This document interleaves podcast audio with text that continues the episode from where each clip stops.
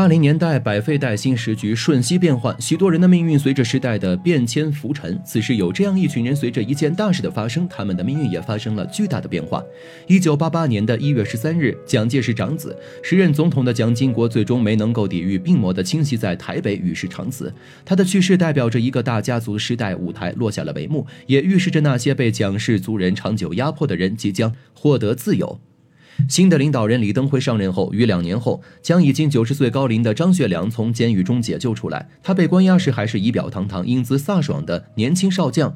五十二年的监狱生涯结束后，他已是耄耋之年，再不复当年风流模样了。然而，这只是我们局外人的感慨而已。此时的张学良内心是一片平静，看着与自己年轻时截然不同的街道建筑，他感到更多的却是释然。过往的经历仿佛更像是别人的人生，那些或欢乐、或愤怒、或风流、或狼狈、或惊喜、或悲伤的回忆，早已随着时间的流逝被掩盖在时代的沙尘之下了。但如果你提起杨虎城的名字，这位年迈的少将依然会婆娑着泪眼，缓慢叙述出他们的故事和他心底深深的不甘与仇恨。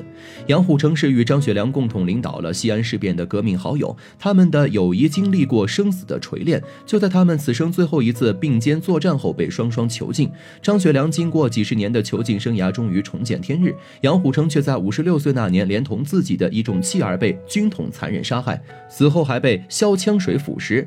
直至尸骨无存，张学良出狱后面对记者的采访时，说出了自己这辈子最大的困惑：整个西安事变，我才是主谋，虎城只是被我拉入伙的。他们为什么杀了虎城，却让我这个罪人活了这么久？从少帅的话中呢，我们得知杨虎城的死因是疑点重重。究竟是什么深仇大恨，让他们以这种残忍的方式杀害了杨虎城一家呢？又为什么他们放过了张学良，却不愿意放过杨虎城呢？回顾杨虎城的一生，都十分坎坷。他十四时。父亲被清政府判处杀人罪，被绞死在大街上。那个星光璀璨的夜晚，身形单薄的少年推着一辆手推车，独自步行两百里，将自己的父亲送回家。遗体虽然运了回来，面对丧葬的费用时，杨虎城却囊中羞涩。乡亲们资助了他一些才勉勉强强买了一个最次等的木头棺材，将父亲安葬。杨虎城十二岁时就在外做工，心智成熟，深深了解清政府的阴暗和腐败。他预感到这个落后的王朝不久后就会被推翻。他对清王朝的失望和对社会的清晰认知呢，也是他思想上投身革命的第一步。一九二八年，经过吴代峰的撮合，杨虎城遇到了他这一生最重要要的女人之一谢宝珍。谢宝珍是杨虎城的第三任妻子，也是杨虎城革命事业的最佳助手。谢宝珍是一名优秀的革命者，十四岁参军，是一名优秀的中共党员。也正是因为对这样一位活泼、年轻且思维卓越的女性十分欣赏，杨虎城多次申请加入共产党。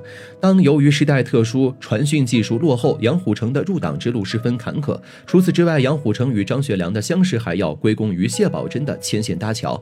谢宝珍热情地招待了同来西安的张学。学良和赵一荻小姐与杨虎城一起主动充当向导，带领他们外出游玩。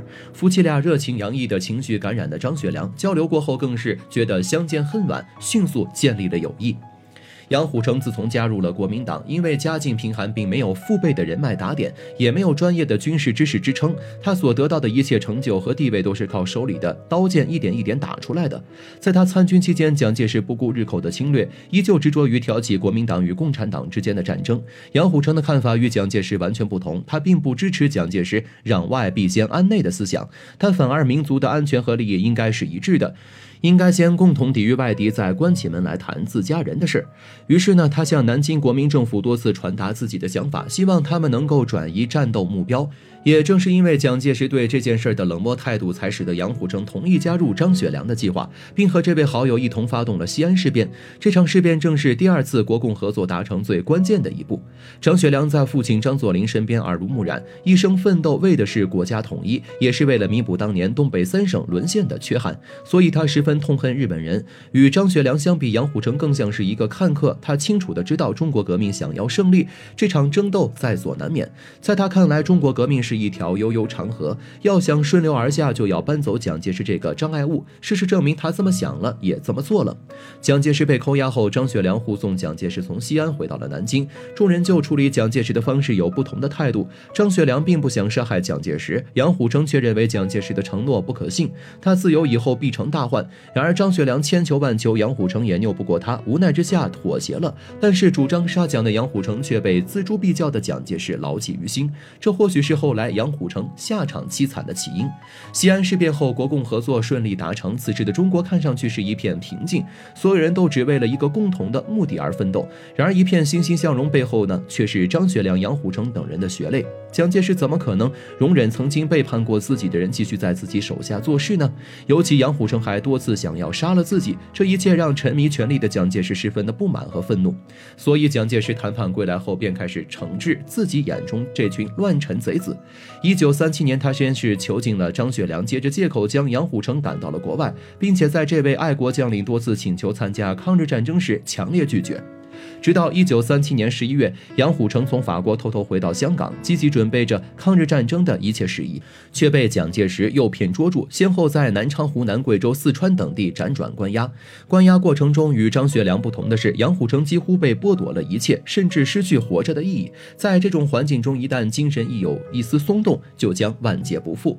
一开始，杨虎城与自己家人一起被关押，还迎来了自己的幼女杨成贵的诞生。此时的杨虎城一家人虽然生存艰难，但互相温暖，相濡以沫。在监狱里的生活，在这种陪伴下，倒也不算难挨。渐渐的，随着共产党的强大，蒋介石的势力在对抗共产党时越来越吃力。政治上的不顺，让蒋介石再次将矛头对准了曾经背叛过自己的部下杨虎城。于是，蒋介石想尽办法，在精神和身体上对杨虎城进行了双重折磨。蒋介石明白，痛苦的活着比死了更令人崩溃，于是他分开杨虎城和他的妻儿，也因为。杨虎城的妻子是一名共产党员，于是对他极尽恐吓。很快，谢宝珍便病了。就在这种言语刺激和恶劣的生存条件下，谢宝珍日渐消瘦，还似乎患上了严重的精神疾病。此时，就在隔壁牢房的杨虎城听着妻子的哭喊和哀嚎，无助的痛苦充斥了他的神经。这样的日子持续了两年左右，最终谢宝珍病情持续恶化。在蒋介石的刻意放任下，最终于一九四七年，谢宝珍含恨辞世。谢宝珍的死亡使得杨虎城几乎崩。然而，为了儿子。杨整忠和女儿杨整贵能够活着，他依旧是苦苦支撑。于是他就满怀希望，日复一日地等待着。遗憾的是，等待的终点并不是耀眼的阳光和芳香的青草地。张学良在蒋介石战败后被移往台湾继续监禁，杨虎城却于1949年国民党逃离前夕被蒋介石派人杀害。临死前，他仿佛又回到了那个星光璀璨的夜晚。漫长的归家路和车轱辘的嘎吱声构成了那个单薄少年永远的回忆。然而，死亡的过程却可以用。惨不忍睹来形容这项任务，共由四名军统特务执行。杨虎城协同其幼子杨整忠、幼女杨整贵、秘书宋其云、夫人徐凌霞和在今天依旧有很多粉丝的小萝卜头宋振中等八人，均被一种尖锐但短小的匕首一刀刀凌迟致死。死后的尸体还被蒋介石要求撒上了。消强水进行销毁。那么，我们回归张学良在面对记者时问的那个问题：为什么蒋介石面对张杨两人的态度如此截然不同？然而，我们读者在看过他们之间的故事后，已经能够大致猜测到问题的答案了。亲身经历过张学良，又怎么会不知道呢？也许是对自己当初放走蒋介石的行为的悔恨，和对自己间接促使了好友的死亡的一种悔恨吧。研究蒋介石的心理，从情感方面讲，张学良和蒋介石是好友，他扣押蒋介石可以。可以说是帮助朋友改邪归正，然而还救了蒋介石的命。而杨虎城呢，只是蒋介石手下的一一个兵，扣押自己的将领，甚至想要杀死将领。在蒋介石看来，那就是意图谋反，是大逆不道。从政治方面讲，杨虎城的夫人是共产党员，杨虎城本人呢，又与共产党有着千丝万缕的关系。在蒋介石看来，张学良发动西安事变呢，是为了国家统一，共同抵抗日寇。蒋介石能够理解，而杨虎城参与这场事变的目的呢，却不那么单纯。他甚至怀。怀疑杨虎城是共产党派来的特务，他急切的想要处死自己，就是为了在共产党内加官进爵。蒋介石迫害杨虎城的理由便是认为谢宝珍是共党。